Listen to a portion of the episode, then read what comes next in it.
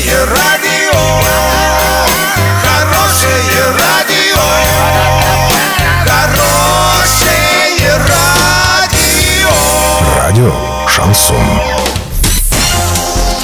С новостями к этому часу Александра Белова. Здравствуйте. Спонсор выпуска «Строительный бум» ИП Халикова РМ. Низкие цены всегда. Подробнее обо всем. Подробнее обо всем.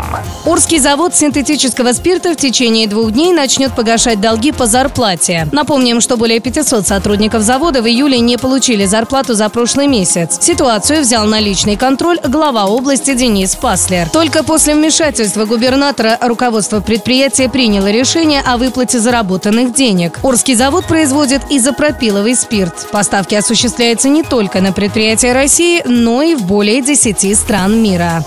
Эксперимент по маркировке молочной продукции начался в России с 15 июля 2019 года и продлится до 29 февраля 2020. Согласно постановлению правительства России, маркировать планируется молоко и сливки, сухое молоко и сливки, кисломолочные продукты, такие как кефир, йогурт и другие, молочную сыворотку, сливочное масло, сыры, творог и другие продукты.